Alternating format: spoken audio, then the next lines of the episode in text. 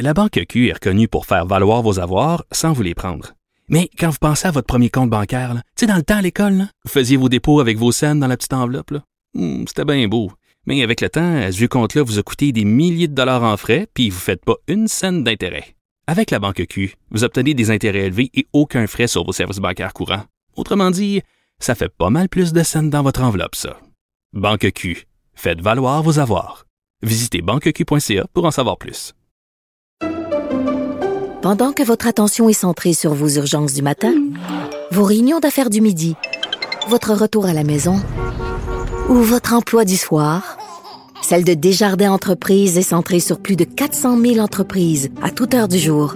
Grâce à notre connaissance des secteurs d'activité et à notre accompagnement spécialisé, nous aidons les entrepreneurs à relever chaque défi pour qu'ils puissent rester centrés sur ce qui compte, le développement de leur entreprise.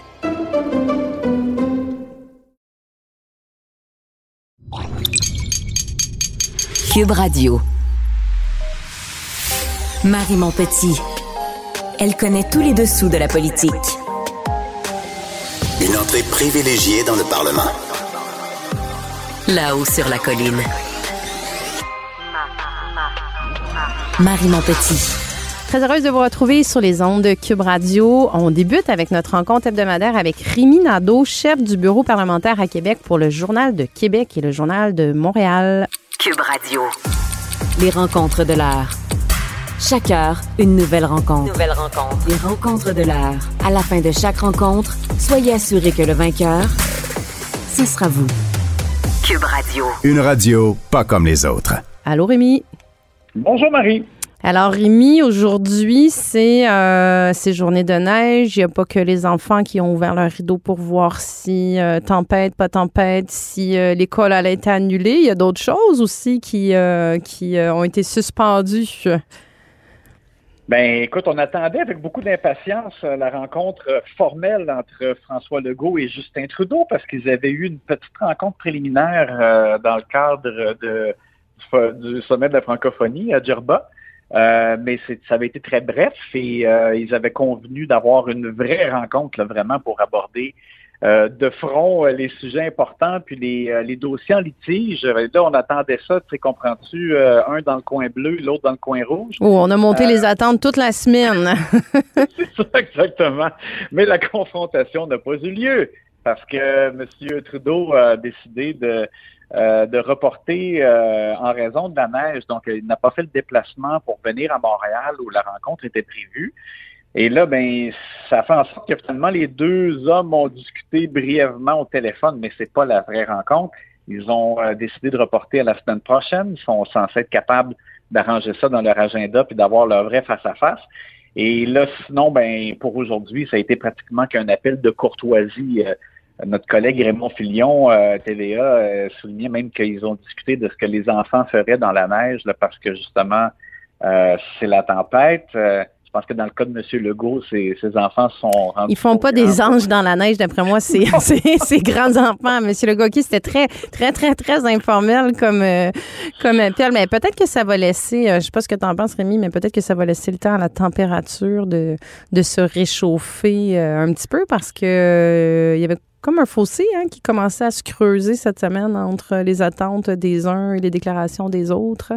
Ben, c'est clair, parce qu'évidemment, l'entrevue que M. Trudeau a accordée à la presse canadienne, dans laquelle il a affirmé que Québec était capable de prendre 112 000 immigrants euh, par année sans problème, euh, ça avait évidemment suscité euh, de fortes réactions au gouvernement du Québec. Puis, il y a plein de dossiers en litige. Évidemment, les transferts en santé avec Jean-Yves Duclos qui prétend qu'il y avait une entente avec les ministres de la Santé. euh, euh, puis Christian Dubé qui dit de quelle entente on parle, qui est même pas au courant, euh, et euh, sans compter évidemment la langue, parce que dans le cas de, euh, du gouvernement du Québec, on veut que les entreprises à charte fédérale soient assujetties à la loi 96 qui a été adoptée avec Simon Jeanin Barrette, et euh, la réforme des langues officielles au fédéral fait en sorte que euh, ce serait plutôt, dans le fond, les, les, entreprises à charte fédérale pourraient être soustraites de 96 euh, en étant assujetties à, à, la, à la nouvelle euh, euh, charte fédérale. Donc, bref, il faudra attendre la semaine prochaine et peut-être que je ne sais pas si le fait que ce sera très, très près euh, de Noël comme tel du 24. Si l'esprit des fêtes va s'inviter euh, dans la rencontre, il va les détendre. Mais tu as, raison, juste sur la langue, on a vu les déclarations aussi de, de Marc Garneau. Euh, oui. C'est quand même, c'est décidé, je veux dire, il y a eu deux, trois députés du Québec. C'est des, des, députés au fédéral, soit, mais c'est quand même des députés du Québec qui font des déclarations, écoute, qui démonisent le projet de loi 96, puis qui se promènent avec des bidons d'huile, on va se le dire. Ben oui carrément qui disent on va pas laisser le Québec faire ce qu'il veut. alors, que ce sont des euh, députés du Québec, élus par des Québécois. Exactement. en tout cas, peut-être, je sais pas, peut-être on peut leur suggérer un café Belize dans leur rencontre pour essayer d'assouplir euh, les discussions euh, la semaine prochaine. Ben, écoute, c'est certainement une très, très bonne euh, proposition. Euh, puis Rémi, ben, c'est ça, l'année 2022 tire à sa fin. On a la, la, la, session parlementaire qui s'est euh, terminée. Euh, des gagnants, des perdants, que te, que te, comment tu résumerais ça, cette, cette courte, courte année, ou en fait, c'est une année qui, qui est sur deux législatures, hein? Oui, c'est ça. Bien évidemment, entrecoupé d'une campagne électorale qui est un moment extrêmement fort et super important. Alors, je te dirais, évidemment, il y a un véritable gagnant, c'est François Legault. Parce que, euh, bon, euh, qu'on aime ou qu'on n'aime pas, euh, c'est lui qui, a réussi une grande victoire avec une des plus écrasantes majorités de l'histoire au Québec. ceci étant, il se retrouve, on en a parlé récemment, devant de graves problèmes en santé, grave pénurie de main-d'œuvre un peu partout qui frappe dans les écoles, euh, dans les palais de justice, etc. Donc, il y a vraiment des, besoins criants, il y a de gros défis là. Ce qui est quand même euh, la bonne nouvelle pour M. Legault, c'est qu'il était tellement sûr de se faire réélire que ça lui a permis d'aller chercher des candidats de grande qualité. je pense qu'objectivement, il a avec lui une équipe très forte. quand tu penses que des gens comme par exemple Céline Etayan, une, une ex d'Ubisoft, est resté sur, le banc et n'a pas été appelé au Conseil des ministres. Ça montre quand même la profondeur de l'équipe. Je pense qu'ils ont euh, les ressources, ils ont les personnalités, euh, les, des compétences pour faire face aux défis, sauf que euh, il y aura un mot clé, c'est livrer. François Legault devra livrer. Et ce qui est particulier, c'est qu'il le sent impatient, agacé, alors que pourtant on pourrait dire, regarde, tout va bien, il y a une, une opposition affaiblie devant lui. Est en plein contrôle, mais on le sent, euh, euh, disons, euh, de mauvaise humeur. Ben, on a vu qu'il a, refusé de faire son traditionnel bilan devant, devant les journalistes. On sent qu'il y a une certaine hostilité. Oui, c'est comme s'il n'était pas sorti de sa mauvaise humeur qui, qui l'a traîné durant toute la campagne électorale, exactement. en tout cas, alors voilà pour, pour le gagnant quand même euh, de cette année-là, c'est François Legault. Euh, deux, je dirais plus mitigés. Je vais parler d'Éric Duhem d'abord. C'est sûr que des gens pourraient dire, ben voyons, c'est un perdant. Il n'a pas réussi à se faire élire lui-même. Il n'est pas capable de rentrer euh, au Parlement. Bon, soit, mais ceci étant, on ne peut pas ignorer le fait qu'il a fait passer le PCQ là, de d'un parti euh, de vraiment euh, qui, avait des, des appuis euh, faméliques à un parti sérieux qui s'est retrouvé, ben, lui, M. Duhem, s'est retrouvé dans les débats des chefs, il a chauffé la CAQ dans plusieurs circonscriptions. Et il se retrouve évidemment maintenant avec un niveau d'appui qui fait en sorte qu'avec les suffrages, exprimés, dis-je bien, il, va recevoir 5,5 millions de dollars du DGE dans les quatre prochaines années. Donc là, il, se retrouve avec une cagnotte qui va lui permettre de rivaliser davantage avec les autres. Et moi, je pense que vraiment, M. Duhem est là, euh, là pour rester. Et euh, il a fait sa place, donc euh, on pourrait dire semi-gagnant, mais semi-perdant pour ne pas être rentré au Salon Bleu. Mais pour le reste, quand même, il a connu une grosse année. Même chose pour Paul Saint-Pierre Plamondon. Je suis mitigé parce que ils ont mangé toute une volée, les péquistes, euh, dans le cadre de la campagne électorale. On disait que le PQ était mort au lendemain de la campagne électorale, c'est il y a à peine, euh, à peine deux mois. Oui, mais tu sais, en même temps, les attentes étaient très basses. Justement, on avait l'impression que le parti allait complètement disparaître, là, à l'exception peut-être de Pascal Bérubé. Or, euh, bon, PSPP euh, a réussi à se faire élire dans Bourget, mais, plus que ça, il a terminé la campagne comme dans une remontée. Et euh, aux yeux des observateurs et de la population, il a bien fait dans les débats. Les gens ont appris à le connaître. Il n'y avait pas trop de pression sur lui, et donc il a fait mieux que ce qu'on pensait. Et il a réussi même là à, maintenir euh, l'attention sur lui avec le combat contre le serment au roi. Donc, ça, ça fait comme une bonne fin d'année pour PSPP. Au-delà de ça, la cruelle réalité, quand même, ça reste qu'ils sont juste trois. Puis, tu sais, on, va le voir l'année prochaine. Euh, ça va probablement être difficile pour eux de maintenir euh, une présence dans, les médias avec aussi peu de députés. Euh, mais quand même, c'est un parti qui termine l'année mieux qu'il ne l'a commencé. J'ai euh, très, très hâte à la prochaine session parlementaire puis de reprendre cette discussion-là ensemble. Merci beaucoup, Rémi Nadeau, euh, chef du bureau parlementaire à Québec pour le Journal de Québec et le Journal de Montréal. J'ai très hâte qu'on reprenne nos discussions ben, en 2023, cher. Oui, on poursuivra parce que pour les perdants, ben, c'était QS et les libéraux. On verra s'ils sont capables de, faire mieux euh, à compter de l'an prochain. Absolument. Merci beaucoup, Rémi. Bye bye. Bye. La Banque Q est reconnue pour faire valoir vos avoirs sans vous les prendre. Mais quand vous pensez à votre premier compte bancaire, tu sais, dans le temps à l'école, vous faisiez vos dépôts avec vos scènes dans la petite enveloppe. Hmm, c'était bien beau. Mais avec le temps, ce vieux compte-là vous a coûté des milliers de dollars en frais, puis vous ne faites pas une scène d'intérêt. Avec la banque Q, vous obtenez des intérêts élevés et aucun frais sur vos services bancaires courants. Autrement dit, ça fait pas mal plus de scènes dans votre enveloppe, ça. Banque Q, faites valoir vos avoirs. Visitez banqueq.ca pour en savoir plus. Pendant que votre attention est centrée sur vos urgences du matin, vos réunions d'affaires du midi, votre retour à la maison ou votre emploi du soir, celle de Desjardins Entreprises est centrée sur plus de 400 000 entreprises à toute heure du jour. Grâce à notre connaissance des secteurs d'activité et à notre accompagnement spécialisé, nous aidons les entrepreneurs à relever chaque défi pour qu'ils puissent rester centrés sur ce qui compte, le développement de leur entreprise. Marie mon petit, le véritable troisième lien. Du salon bleu à vos oreilles. Et tout ça sans utilisation des fonds publics. On apprend qu'un adolescent sur cinq a consommé du cannabis à 15 ans et c'est près de 40% euh, à 17 ans. Euh, c'est des données qui euh, sont issues d'une étude longitudinale chez les enfants du Québec qui a suivi une cohorte de jeunes qui sont nés en 97-98, qui ont 25 ans aujourd'hui. Pour en parler avec nous, on reçoit le docteur Martin Gignac, qui est chef du département de psychiatrie de l'hôpital de Montréal pour enfants. Bonjour, docteur Gignac. Bonjour. Est-ce que ce sont des données qui, euh, qui, qui, vous surprennent? Un, 20% des adolescents de 15 ans qui auraient euh, consommé du cannabis? C'est des données qu'on connaissait déjà, malheureusement. Euh, l'expérimentation du cannabis dans la période secondaire est élevée. donc, habituellement, on parlait d'un garçon sur quatre, une fille sur cinq donc, on est proche de ces chiffres de, de, 20 de, de, jeunes qui, euh, qui consomment du cannabis durant la période secondaire. Ce qu'il faut rapporter cependant, c'est que c'est des jeunes qui rapportent avoir expérimenté au moins une fois. Donc, c'est pas nécessairement des jeunes qui présentent des comportements de, on va dire, addictifs avec Ou qui consomment sur une base euh, régulière, c'est ça? Exactement. Donc, si on regarde les jeunes qui, qui en font une consommation régulière, habituellement, les proportions sont beaucoup moindres. Mais euh, est-ce que, est que ça doit nous préoccuper comme, euh, comme données? Parce que là, il y a quand même, c'est ça, l'âge, l'âge légal pour en consommer a été fixé à 21 ans. On se rappelle, c'était 18 ans. Ça a été augmenté à 21 ans avec un projet de loi. Euh, est-ce que vous, comme psychiatre, c'est, quelque chose qui vous, qui vous préoccupe avec tous les effets indésirables que peut avoir justement la consommation du cannabis sur le développement du cerveau des jeunes?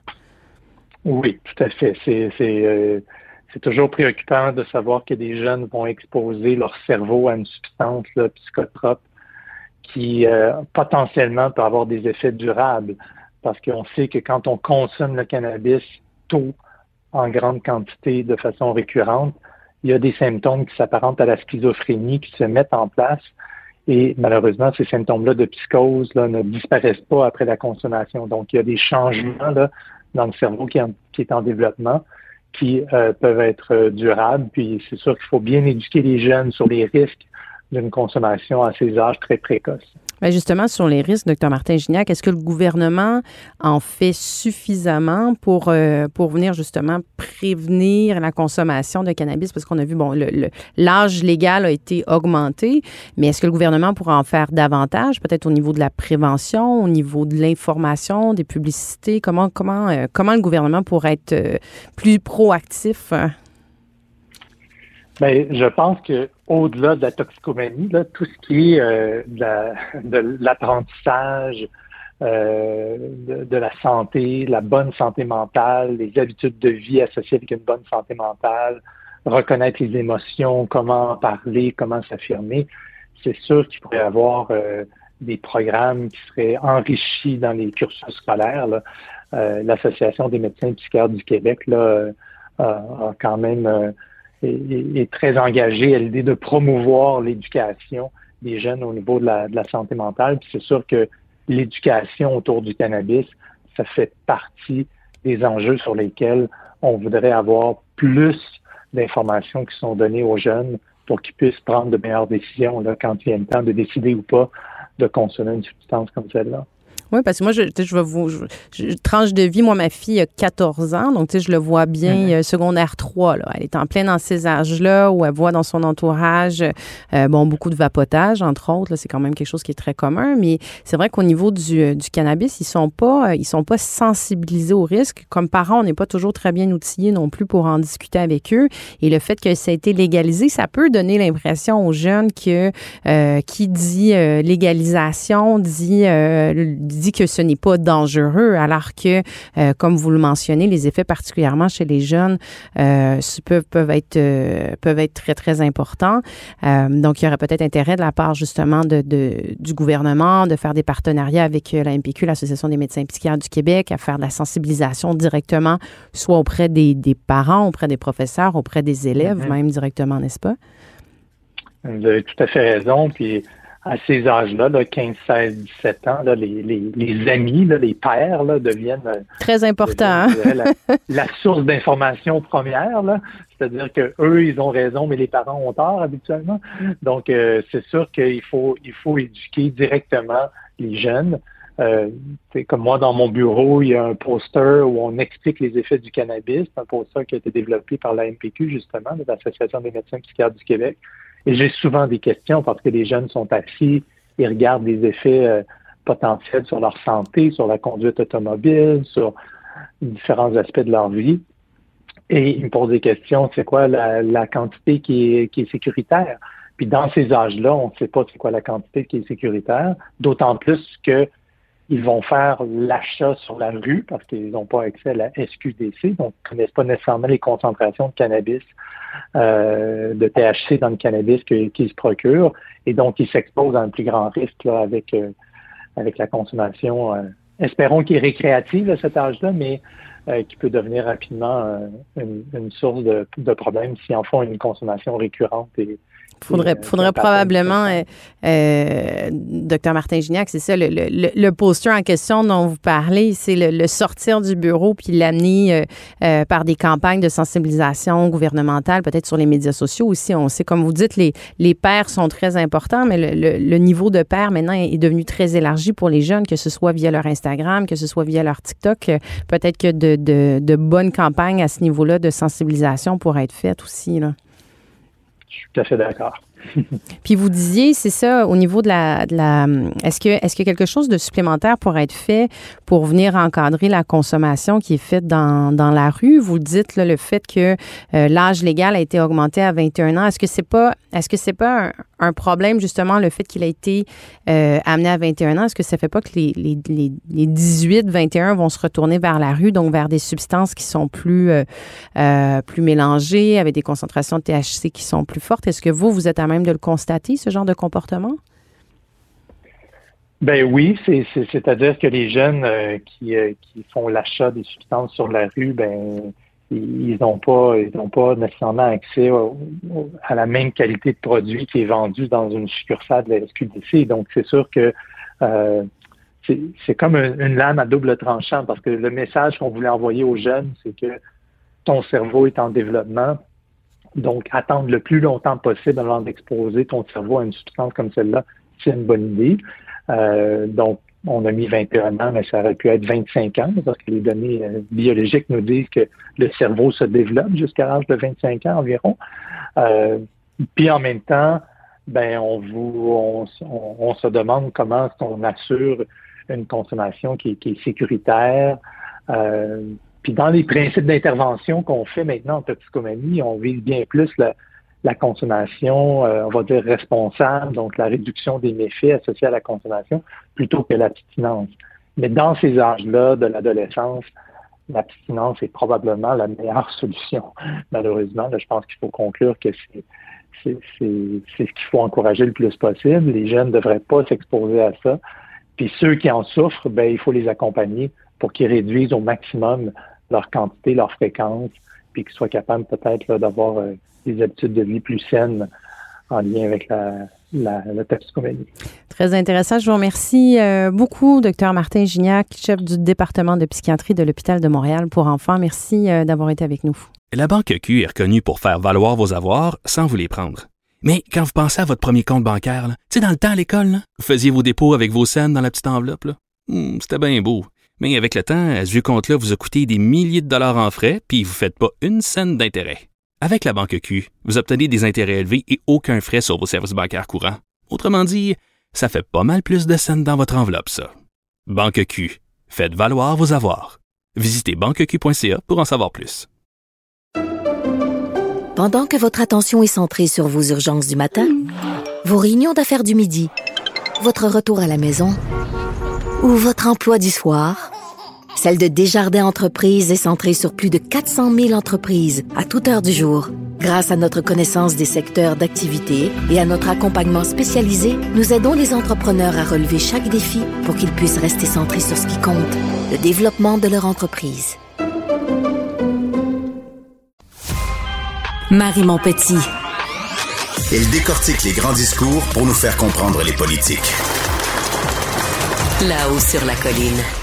On apprend qu'un homme a été euh, arrêté début du mois de décembre et accusé de menace de mort envers François Legault pour des gestes qu'il aurait commis en septembre en pleine campagne électorale. Ça a été un des sujets dont on a parlé beaucoup durant les euh, derniers mois, mais particulièrement durant la campagne électorale euh, de l'augmentation des menaces envers les élus du Québec notamment.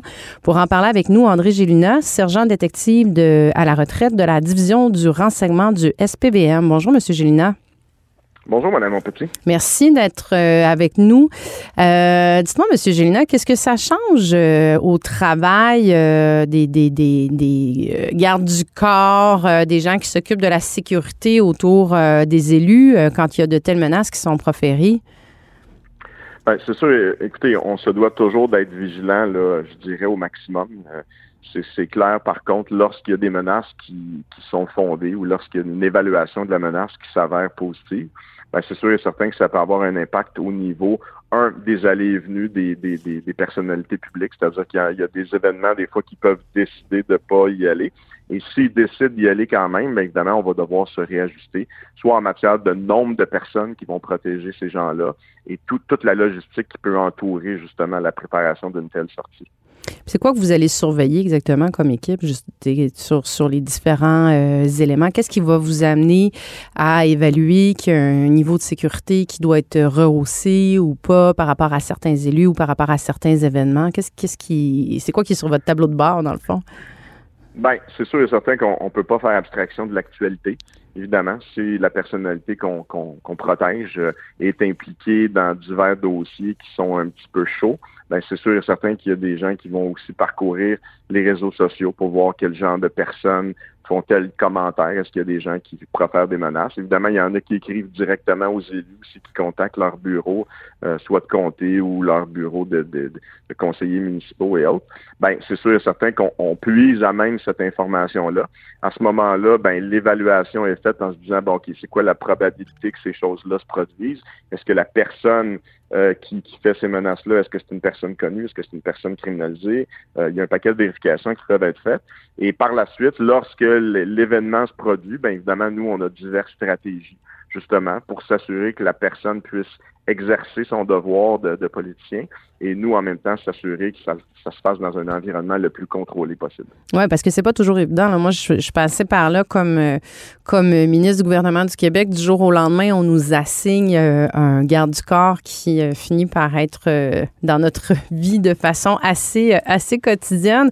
Puis j'imagine que la relation, elle est pas, elle est pas la même non plus avec chaque élu. Il y a des élus qui, qui, ben, qui sont dérangés par ça qui vont euh, préférer que le garde du corps ne soit pas nécessairement dans leur espace visuel, je vais dire comme ça, mais ça, ça peut rendre votre, travail plus compliqué aussi. Ben, c'est sûr qu'on on, on, fait affaire beaucoup avec l'élu qu'on protège. On fait affaire aussi avec les gens de son entourage. Des fois, des gens de son cabinet politique, ça peut être des conseillers en communication, ça peut être des, conseillers qui les accompagnent. Fait qu'évidemment, on tient compte de ces gens-là. C'est sûr et certain qu'à un moment donné, l'élu doit comprendre aussi que, dépendamment de ce qu'il veut comme comme protection, il y en a qui aiment ça qu'on soit proche, il y en a qui veulent avoir un petit peu de, comme on dit en bon français, un peu de lousse. Mais en même temps, ces gens-là, ils doivent comprendre que on, des fois, on, leur dit, écoutez, on sera peut-être pas là pour empêcher la première claque, mais on peut être là pour empêcher la deuxième. ça, c'est, c'est un peu à l'appréciation du de l'élu, mais en même temps, ce qu'il faut comprendre aussi, c'est qu'à un moment donné, s'il y a un changement au niveau de l'atmosphère lors de la sortie, ben c'est nous qui avons le dernier mot sur la sécurité. Et si on décide d'évacuer cette personne-là, ben cette personne-là doit apprécier nos compétences et s'assurer de, de coopérer avec nous, justement pour éviter ce qu'on avait tous vu le, soir de l'attentat sur Pauline Marois, euh, un peu des gardes du corps qui savent pas trop quel bar partir, puis qu'à un moment donné, euh, elle revient sur la scène. Je veux dire, c'est un peu aujourd'hui là avec la C'était chaotique. Ben, c'est un petit peu, ouais, c'est ça. Effectivement, je pense qu'aujourd'hui, ça ne se reproduirait plus de cette façon-là, évidemment. Euh, nous, on mettait toujours ça clair avec la personne qu'on protégeait. La, minute que nous, on décide d'embarquer et on décide d'intervenir, ben là, euh, vous ne contrôlez plus rien, c'est dans nos mains parce que c'est nous les spécialistes, justement. Et là, c'est plus une question politique, c'est une question de survie. Monsieur André Gélina, vous, de votre point de vue, c'est ça, on en a parlé beaucoup durant la dernière campagne électorale, euh, de la sécurité de façon générale, de l'ensemble. Par exemple, on, c'était les 125 élus de l'Assemblée nationale du Québec. C'est sûr que les ministres euh, ont des gardes du corps. Le premier ministre est entouré aussi de gardes du corps de la Sûreté du Québec. Mais il reste euh, l'ensemble, la, centaine d'autres élus, de, députés, qui, eux, n'ont pas de garde du corps avec eux, mais qui peuvent se retrouver aussi dans des situations euh, euh, plus difficile ou au niveau, on a vu avec Enrico Ciccone, justement, son bureau de circonscription qui a été euh, défoncé. il y a eu Éric Lefebvre, le de la CAQ. les gens sont allés directement sur son, sur son terrain. Qu'est-ce qui pourrait être fait pour augmenter la sécurité de l'ensemble des élus? Ben, moi, je pense que c'est dans ces cas-là, évidemment, parce que c'est toujours une question aussi d'effectifs et de coûts.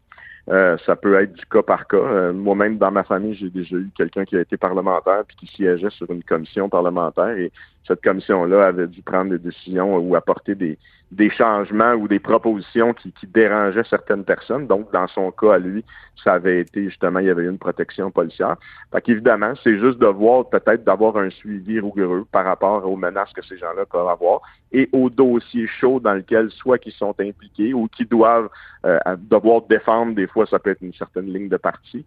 Et à ce moment-là, c'est quasiment du cas par cas parce que, évidemment, si l'Assemblée nationale, si nos dirigeants décidaient de dire, bon, mais dorénavant, on assigne euh, soit des, constables spéciaux euh, ou la police, dépendamment du niveau de menace, ben, il faut, faut, toujours penser qu'il y a un impact au niveau effectif, puis surtout aussi au niveau expertise, parce que c'est pas tout le monde qui a la, la, la, la, la, formation et la capacité aussi euh, de, de, de, protéger un élu. Parce qu'il faut comprendre que lorsqu'on protège un élu, on n'est généralement pas là pour protéger les gens autour. Vous savez, nous, si quelqu'un s'en prend à notre VIP, comme on les appelait, ben nous, on va neutraliser la menace et on va euh, exfiltrer le plus rapidement possible selon des techniques que nous, on, possède. On va exfiltrer cette personne-là euh, le plus rapidement possible pour la mettre en sécurité. Fait qu'évidemment, on reste pas sur les lieux pour s'assurer de la sécurité des autres personnes qui peuvent toujours être euh, exposées aux menaces. Et en même temps, c'est ce qui est un peu ressorti dans le, post-mortem de l'événement de, de, Pauline Marois, c'est qu'au niveau de l'évaluation de menaces, qui avait été un petit peu euh, bâclé, ben il y avait quand même des gens qui restaient là. Donc, c'était peut-être au reste des forces policières de s'assurer que pas juste le VIP qui était en sécurité, mais ceux qui pouvaient rester là aussi.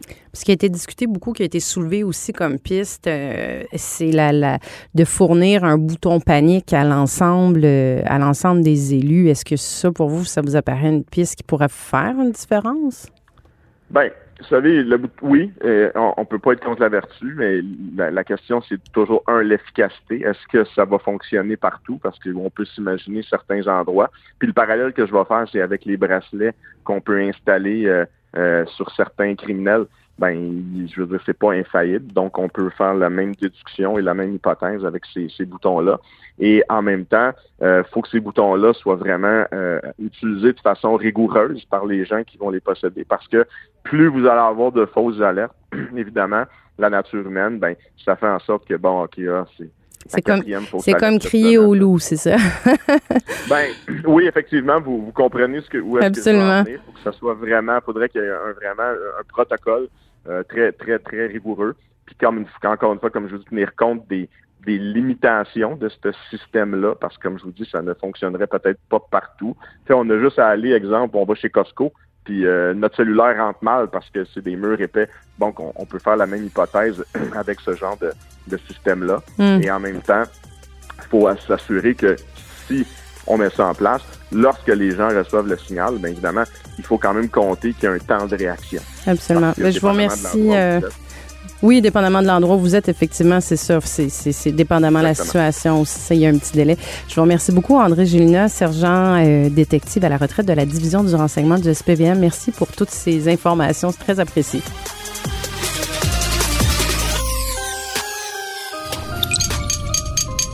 Cube Radio.